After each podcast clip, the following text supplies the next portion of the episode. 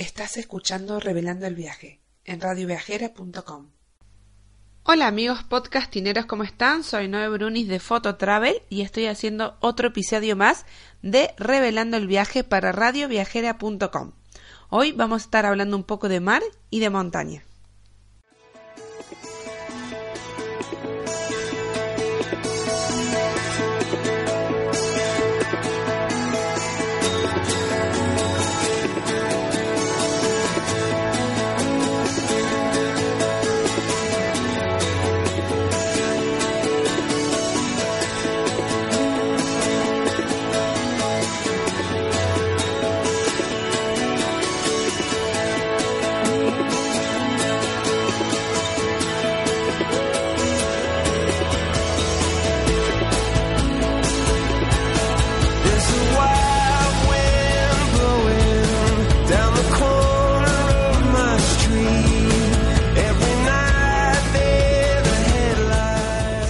Alguien se va de vacaciones o en esos típicos cuestionarios sobre viajes, siempre surge esta pregunta, ¿mar o montaña?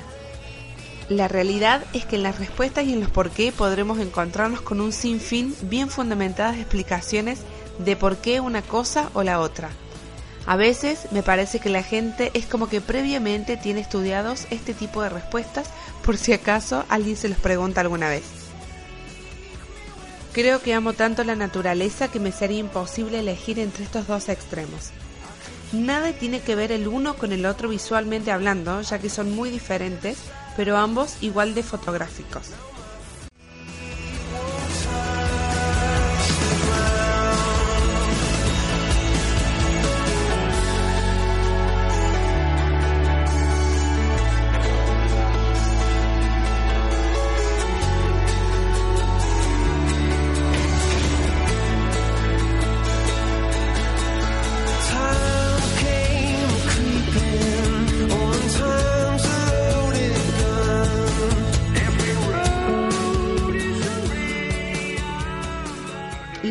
Puedo decir es que para la fotografía me gusta más la montaña porque siento que te ofrece más perspectivas y oportunidades a la hora de plasmarlo en una imagen, pero el mar tiene también su encanto. Hoy por hoy está muy de moda la fotografía de montaña ya que crece el número de personas que se interesa por este tipo de excursiones o de viajes. El montañismo está en la cresta de la ola y los fotógrafos estaremos ahí, al pie del cañón para retratar todos esos momentos.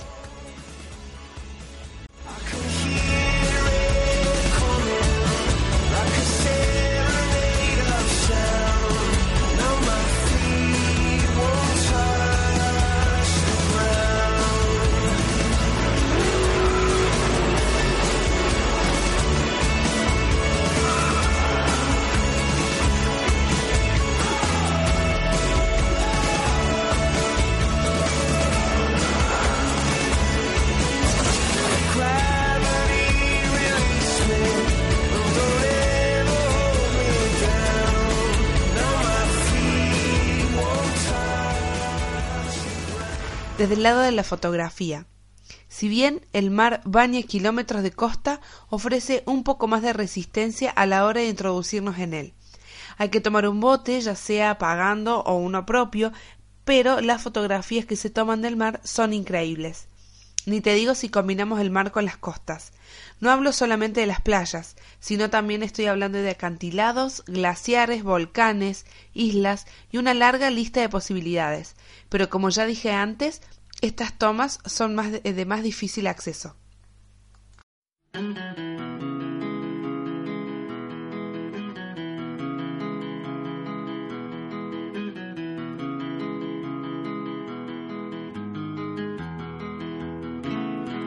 It's empty in the valley of your heart. The sun it rises slowly as you walk away from all the and all the faults you've left behind. The harvest left no food for you to eat. You cannibal, you meat eater, you see. But I have seen the same. I know the shame in your defeat. But I will hold on hope and I let you choke on the noose around your neck and I'll find strength in pain and I will change my ways. I'll know my name as it's cold again.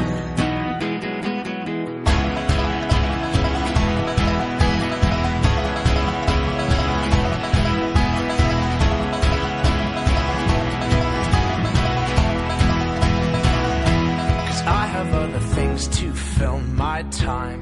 You take what is yours and I'll take mine. Now let me at the truth which will refresh my broken mind. So tie me to a post and block my ears. I can see widows of orphans through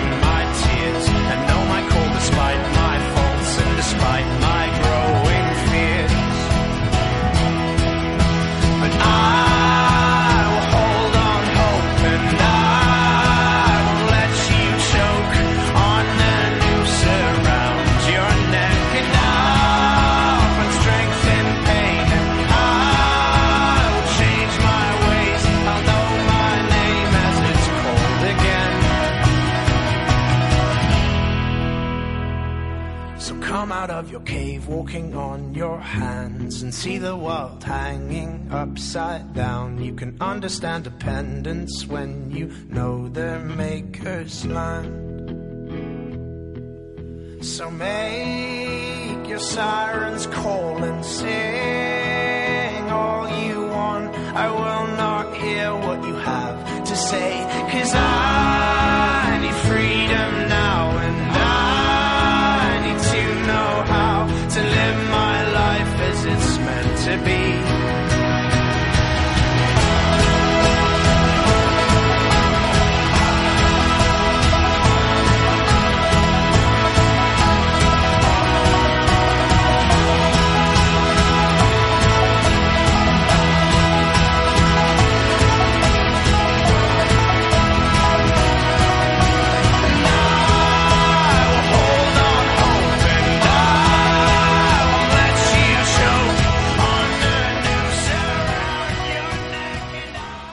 cambio, desde mi punto de vista, la montaña es más apta para todo público. Montañas, sierras, montes, cordilleras, todo vale y todo cuenta.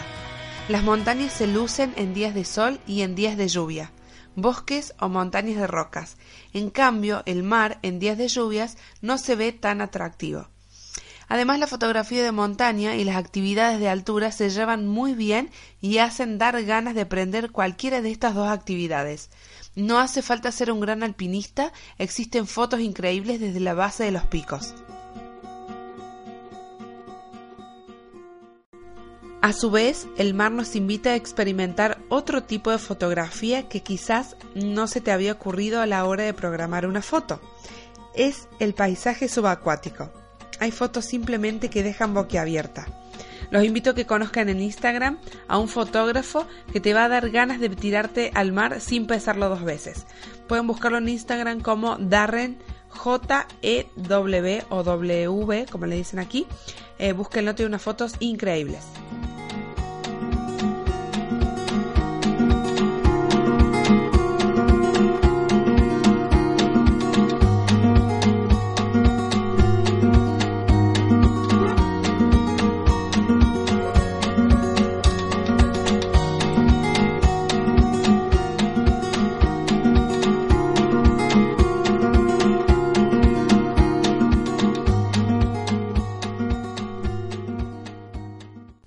Vamos con un 2 y 2, dos destinos de mar y dos destinos de, montaña. Vamos a empezar primero con los de mar. En mi lista personal el puesto número uno lo ocupa sin duda alguna el Caribe. El color del agua y el color de su arena me sedujeron desde hace mucho y disfruto visitar este destino, sobre todo para vacaciones y para relajar. En el puesto número 2 ubico Australia, aunque no lo conozco, he leído muchísimo sobre este país, ya que me encantaría conocerlo y he visto mucha mm, fotografía también bellísimas de sus mares y sus costas. Hay cuatro mares que rodean a este país, eh, Arafura, Timor, Coral y Tasmania. Cada uno son distintos entre sí y eh, la impronta y el carácter que cada uno le aporta a la imagen son totalmente distintos.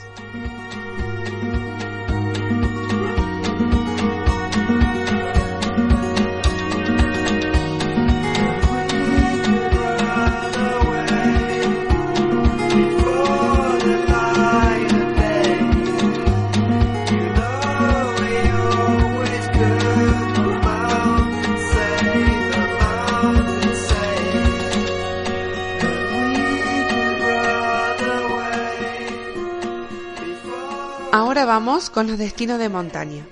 Tuvimos la suerte de recorrer en auto de sur a norte todo Suiza y nos quedamos completamente enamorados de sus montañas.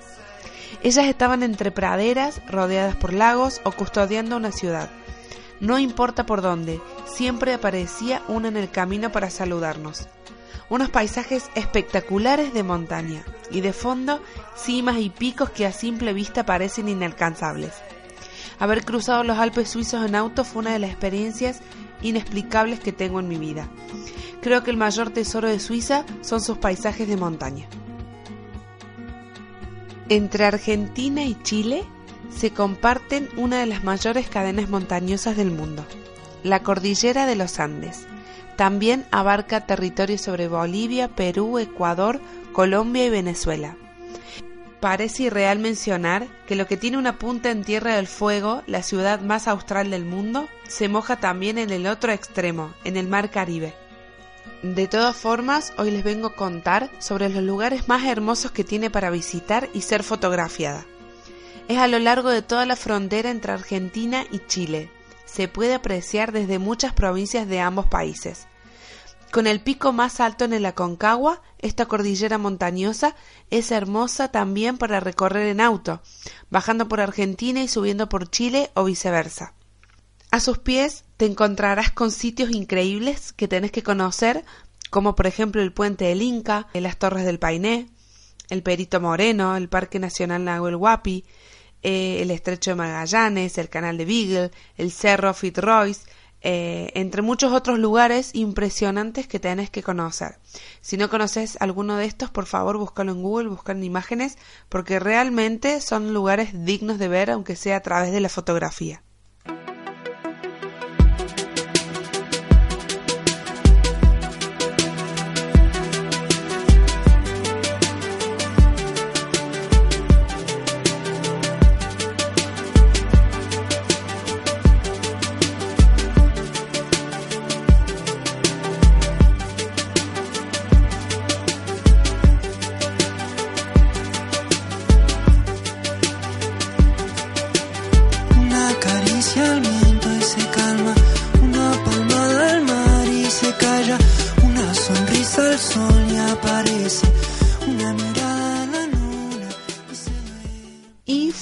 Que sería Argentina y Chile, podés encontrarte también el Machu Picchu en Perú. En el mismo país también podés visitar las ruinas de Cuelap y el Parque Nacional Huescarán. También, por ejemplo, en Ecuador, en la ciudad de mitad del mundo, literalmente podrás pararte en ambos hemisferios del planeta a la vez, o conocer el volcán Cotopaxi, digno de unas fotografías increíbles. En Colombia también hay muchos que recomiendan conocer la Piedra del Peñol, que es una gigantesca piedra, una piedra bola pareciera, que se eleva sobre el monte o también la ciudad perdida, también conocida como Teyuna. Es una antigua población indígena, tairona, y es también un sitio arqueológico. Bueno, todos estos lugares son los que se pueden eh, conocer a lo largo de esta cadena montañosa tan increíble que empieza en el Caribe y termina en Tierra del Fuego.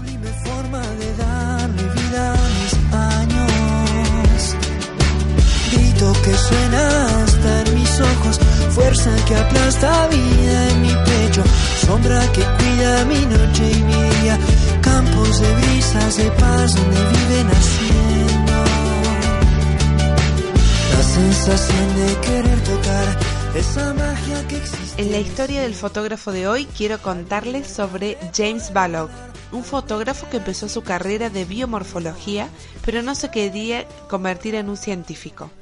Siempre se sintió más bien un espectador de la ciencia y no tenía contacto alguno con la fotografía y el mundo fotográfico, pero cuenta que la ímpetu y las ganas que tenía en esa juventud pudo llevarlo lejos y lograr mucho.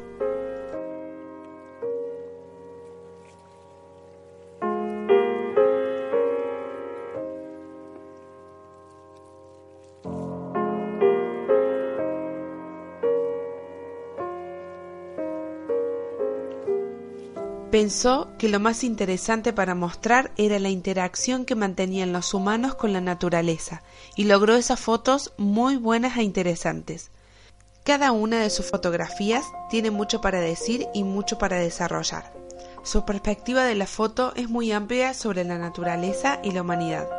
Sus colegas dicen que sus fotografías te obligan y te arrastran a pensar, y que observar y conocer es una de esas cosas Compartirlo de forma efectiva puede cambiar el mundo y eso es lo que intenta James.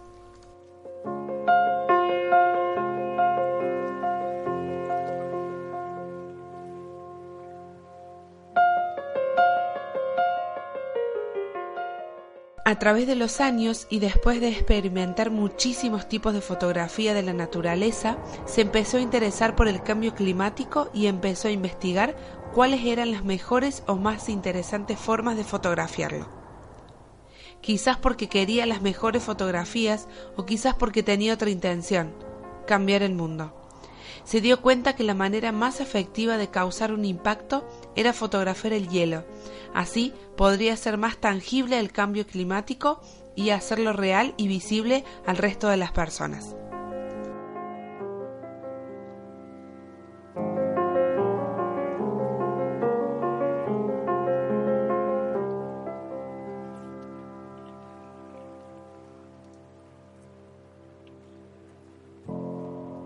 Él recurrió directamente a la National Geographic para probarles y para proponerles hacer en conjunto una serie de fotografías a lo largo del tiempo y del perfil de un glaciar en Islandia, a lo que ellos respondieron ¿por qué no hacerlo a una escala mayor? A medida que se pusieron manos a la obra, comenzó a darse cuenta que se estaba embarcando en una misión de exploración de algo mucho más grande y mucho más prolongado que se estaba desarrollando.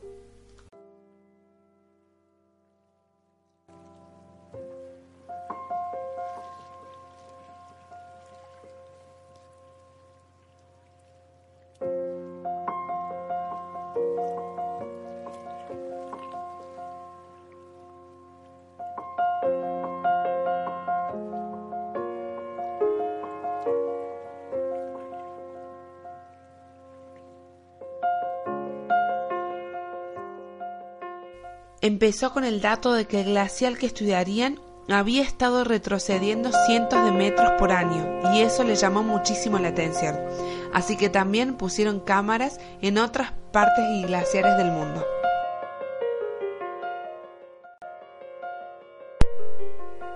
En un increíble e inmenso trabajo que hizo en equipo con la National Geographic y con Nikon, pudieron documentar cómo el avance del cambio climático es cada vez más real. No solo eso, sino cómo incrementa su velocidad a medida que pasa el tiempo. El resultado de esto es impresionante y casi increíble. Si yo no hubiera visto el documental que hay al respecto, no hubiera creído si me lo estuvieran contando.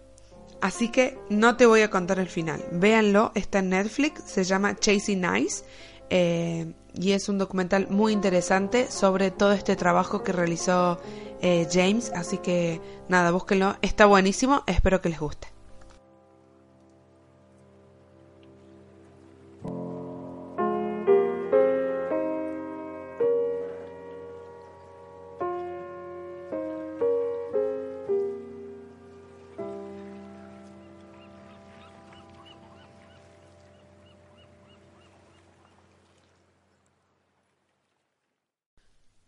Hoy me toca hacerle la entrevista a quien tiene muchísimos kilómetros de senderos, caminatas y montañismo.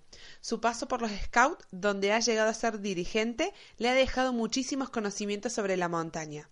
No es solo un scout, también es viajero y sobre todas las cosas es mi compañero de vida. El estato Rosada Barchesi, mi marido. Bueno, no te podés quejar de que te hice un pedazo de presentación. Sí, eh, Bueno, no, la verdad que no sé qué decirte porque como no me hiciste ninguna pregunta, eh, quiero agradecerte esta oportunidad de estar en la radio, supongo en Radio Viajera, y mm, nada, estoy disponible para que me preguntes lo que quieras. Bueno, contale primero un poco a la gente cuándo empezaste con tu historia con los scouts y cómo se entrelaza el servicio que hacen con tu aprecio por la naturaleza y por eh, la montaña, las caminatas, el senderismo. Eh, yo empecé en los scouts eh, cuando tenía 7 años, en el año 91. Eh, y básicamente el amor por la naturaleza es algo que te inculcan dentro de los scouts. Básicamente porque estás todo el tiempo yendo de campamentos y lo que se busca es que justamente tengas un aprendizaje. El aprendizaje se da a través de el juego y el juego en la naturaleza. O sea que son dos cosas que van de la mano. El amor por la naturaleza y el escultismo son cosas que van no, no pueden existir por separado. Ah, bien. ¿Y quién es el fundador de los Scouts? Eh, el fundador de los Scouts es Baden Powell, un ex eh, soldado británico y que lo fundó en 1907, así que hace poco se cumplieron los 200 años del escultismo. No, 100 años del escultismo. Porque fue en 1900, claro, 1907 fue el primer campamento donde se toma como referencia como que es el comienzo del escultismo. Escultismo es eh, ser scout, digamos, la cultura. Es la, actividad. de ser scout, es escultismo. No es scoutismo ni nada, es escultismo. Bien, y Powell era esta persona, era, me dijiste, un soldado británico, un excombatiente. Y él ya amaba la naturaleza y, se dedicaba a esto. ¿Por qué su amor por, es, por, la parte natural? La verdad, su amor empieza desde chico, él tenía como siete años también cuando con sus hermanos, porque tiene muchos hermanos, tenía muchos hermanos, eh, se pasaban prácticamente los días de vacaciones o que no tenían jornada escolar, se las pasaban jugando en el bosque.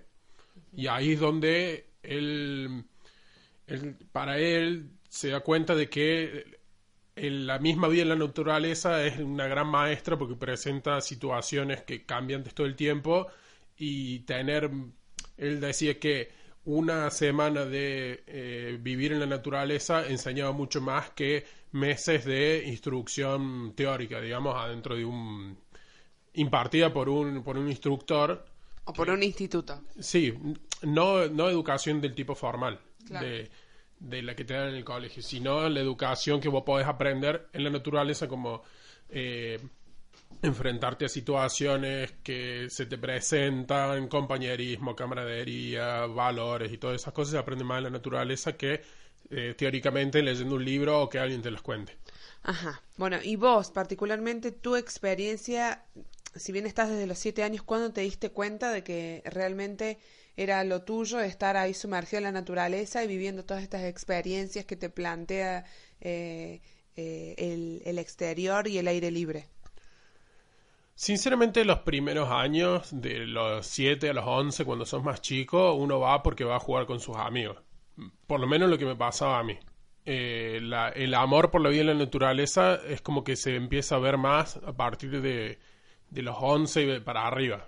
O sea, el escultismo está dividido en cuatro ramas, de 7 a 11, de 11 a 14, de 14 a 17 y 17 a 21. Donde tenés mayor actividad en la naturaleza es cuando ya tenés de 11 a 14 años y empezás a ser vos el que hace los fuegos, ser vos el que arma la carpa, ser vos el que hace un refugio, ser vos el, el protagonista real y no que te, que te vayan guiando dentro de un juego como es cuando sos más chico. Bien, sí, aparte de a los 7 años tampoco sos muy consciente de lo que es la naturaleza y lo que significa en la vida del hombre. No, más que todo podés escuchar qué es lo que te cuentan, porque, digamos, el, método en el cual está basado de los 7 a los 11 años, que son los lobatos manada, eh, está basado en el libro de la selva de Kipling, que es de la vida de Mowgli, de un niño que queda, pierde a sus padres, queda abandonado en la, en la selva y empieza a interactuar con eh, ciertos animales, que está la película de Disney y que mucha gente la visto. Que todo el mundo conoce. Que todo el mundo conoce.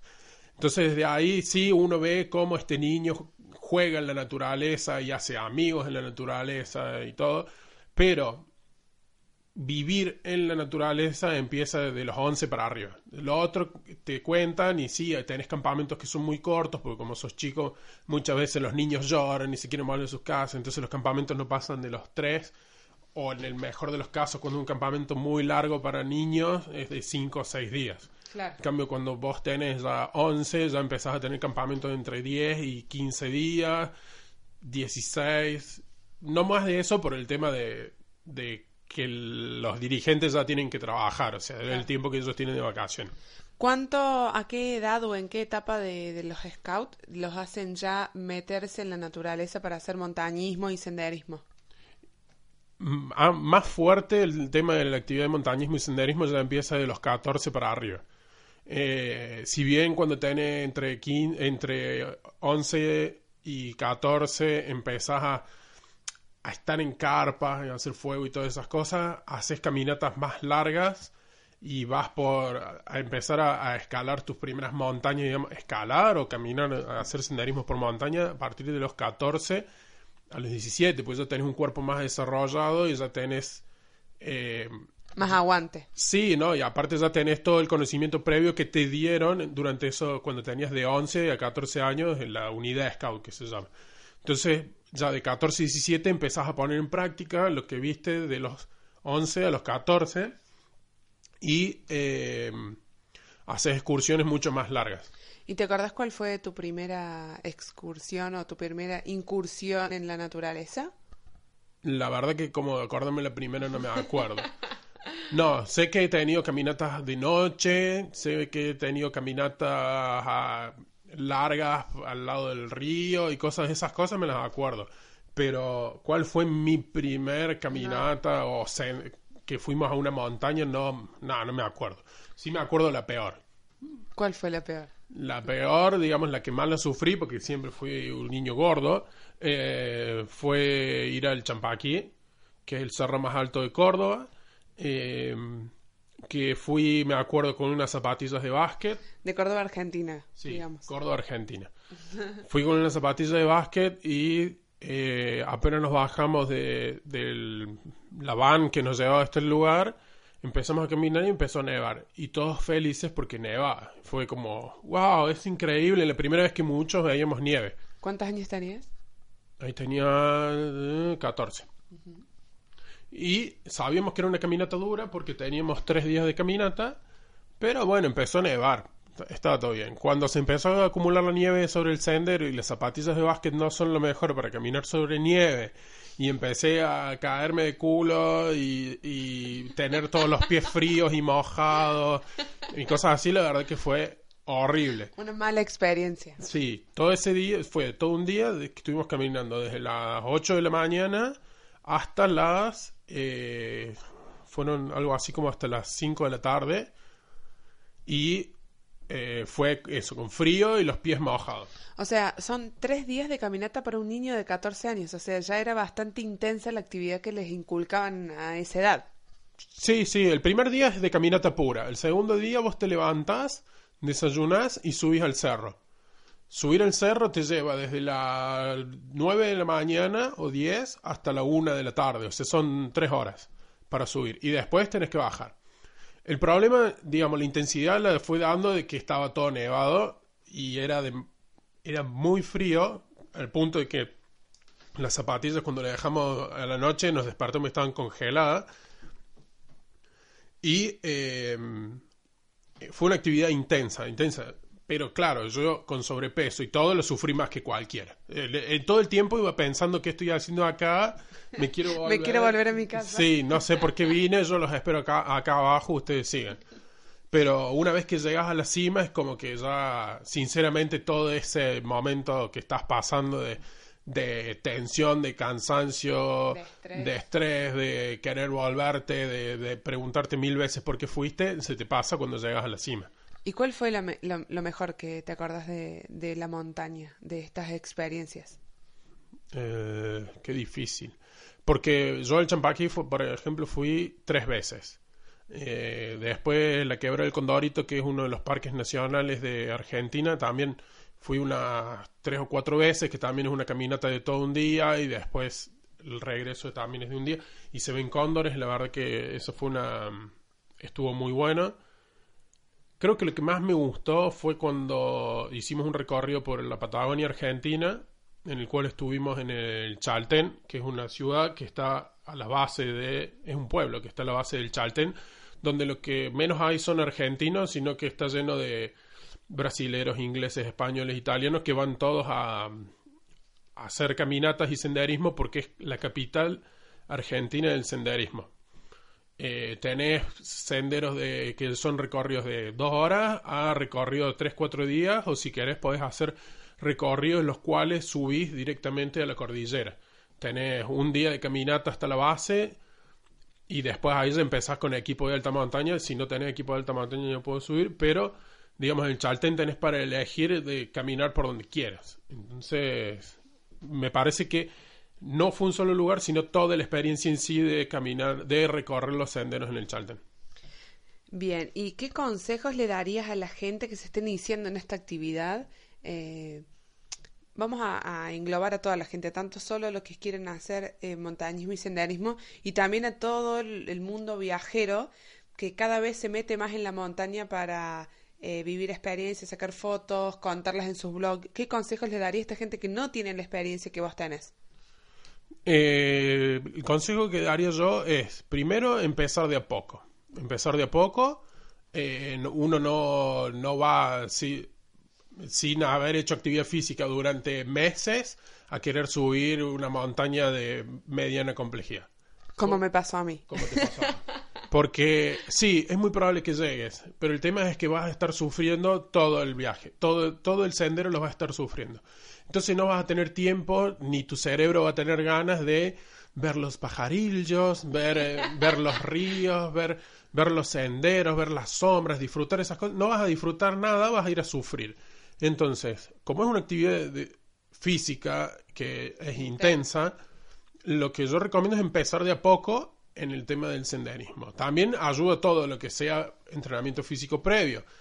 Caminar, correr, andar en bici, todas esas cosas te van a ayudar cuando vos vayas a la montaña a sufrir menos. No es que no vas a llegar a la cima y vas a disfrutar la vista, sino que vas a estar sufriendo todo el camino hasta que llegues a la cima y digas, ay, qué lindo, y después bajes. Pero para que no sufras tanto, yo recomiendo es empezar paulatinamente. Después, si te podés acoplar con otro grupo que ya haga actividades de senderismo, también ayuda. Eh, yo me acuerdo de haberme sumado a un grupo de montañismo de Facebook de Córdoba que salía, hacían salidas todos los fines de semana, entonces vos te sumabas a la salida que querías y tenías salida de baja intensidad, mediana, alta intensidad. Entonces podés ir empezando, probando con una de baja intensidad y si te aburrís porque te parece que es muy fácil, le subís la intensidad y vas probando. Eh, y después cuando ya cuando tengas esta toda experiencia previa, digamos, de hacerlo con un grupo, ya podés empezar a planificar tus propias salidas, por lo cual tenés que estar muy bien informado de eh, cómo va a ser el sendero que vos querés hacer y por qué. En Córdoba es difícil porque muchos senderos no están marcados, en Córdoba, Argentina. Pero eh, acá en Europa la ventaja que tiene es que hay muchos senderos homologados, entonces vos ya sabes la duración que tienen, por dónde van, eh, están marcados. Hay una señalización especial, ¿no? Sí, hay, por eso hay señalización homologada que te sirve para todos los países de Europa. Entonces busquen en Google señalización homologada para senderos, para entender que son esas marquitas amarillas y blancas, rojas y blancas, verdes y blancas que ven por ahí, cruces, todo eso es información igual que eh, la información que usas para conducir en el coche. Para manejar. Y con respecto al equipo que uno tiene que tener para poder meterse a hacer senderismo, lo básico para los que están empezando. Bueno, eh, depende de la temporada, pero básicamente es un buen calzado, que no sea nuevo, que esté, que ya lo hayan usado antes, que, o sea, que ya esté amansado, ya esté... Eh, Con la forma de sus pies. Claro, y que no empecé a caminar y empiecen a salir ampollas y rosaduras y cosas así, porque te va a, directamente va a poner en peligro la travesía en el hecho de decir me voy a tener que volver porque no puedo caminar más. Claro. Entonces, calzado, eh, la ropa adecuada, que por lo generalmente es ropa cómoda, que si es en invierno tendrá que ser ropa térmica y si es en invierno el calzado tendrá que ser impermeable, un poco más, el cal- un calzado un poco más abrigado para la, para la época invernal. ¿Y si Eh, hace ¿Y si hace mucho calor? si hace mucho calor, nada. Musculosas, por ejemplo. No, eso no. No. No, no porque te vas a quemar. Salvo que estés acostumbrado a la vida naturaleza en el cual andas siempre de, de remera sin manga y cosas así que ya tu piel esté curtida, o si no vas a tener que usar. Eso sí o sí, siempre tenés que llevar un protector solar. En la zona en la que vayas, podés llevar también un repelente para insectos y eh, un sombrero o gorra para cubrir la cabeza, para evitar insolaciones y, y todas esas cosas. También agua, siempre tenés que llevar agua y cuando planifiques la ruta saber cuáles son las distancias y a dónde vas a tener para, por ejemplo, un, un bar o un kiosco lo que sea para comprar agua, comprar comida y si no hay, llevas la tuya propia. O sea, si vas a hacer una travesía de tres días, mínimamente tenés que calcular, ver cuáles son los puntos donde vas a poder abastecerte de agua y de comida y si no, tenés que llevarla encima en base a lo que vayas a hacer, también tenés que tener en cuenta si tenés que llevar una tienda de campaña o no, y si es una tienda de campaña así nomás para el verano, si necesitas una más protegida para la época de invierno, y eh, también si necesitas que sea más o menos resistente a la lluvia y cosas. O sea, lo importante es estar informado. Informarte, ver lo que quieres hacer y en base a lo que quieres hacer, definís el equipo que vas a llevar. Y un buen par de bastones nunca está de más. Bien, y a toda la gente que te está escuchando de, todos los países de habla hispana en este momento, eh, vos como scout recomendás esta actividad para todos nuestros hijos, digamos, de, la comunidad viajera, eh, que, que los manden a los scouts, que es bueno, eh, ¿qué, qué es lo que les querés decir? Eh, yo estuve en los scouts del, imagínate, de los 7 a los 25 o 26. O sea, pasé la mayor parte de mi vida dentro de los scouts. Eh, a mí me parece que el escultismo es una forma de educación no formal que eh, ayuda a muchísimos chicos para que eh, se relacionen con otros chicos, se relacionen con la naturaleza, eh, empiecen estos primeros desprendimientos de la familia a la hora de viajar, porque el hijo que tiene siete años de repente se va a un campamento de tres días y, y me parece que es más duro para los padres que para los chicos. Pero eso después, a la larga, como creo que me pasó a mí, eso después te hace más desprendido y a la hora de viajar es más fácil. Más independiente. Sí, más independiente. O sea, es más fácil, sos tal cual, sos independiente y además en los aspectos de tu vida, no sé, aprendes a, a hacerte tu comida, aprendes a, a que vas a llevar tu mochila, o sea que las cosas que vos hagas van a tener una consecuencia traspasado el plano, eh, digamos, De lo bueno. de lo bueno. Entonces, claro, o sea, pero que vos lleves tu mochila pasa de ser un ejemplo práctico a un... vendría a ser que vos sos responsable de tus propios actos. Digamos, vendría a ser una traducción Y de, metafórica. y de tus cosas. Y de tus cosas también. Eh, yo creo que sí, que, que, que es bueno siempre que el chico quiera ir. Eh, no porque un, un padre esté encaprichado con que el niño vaya a un grupo de scout, eh, va, eh, va a ser bueno mandarlo por capricho de padre. O sea, cuando el chico quiere ir, yo recomiendo que los, padres lo lleven, que prueben y si les gusta que vayan. Probablemente cuando vayan, cuando son muy chicos, por ahí les cueste más integrarse o, o sea muy duro el choque de separarse de la familia y no les guste.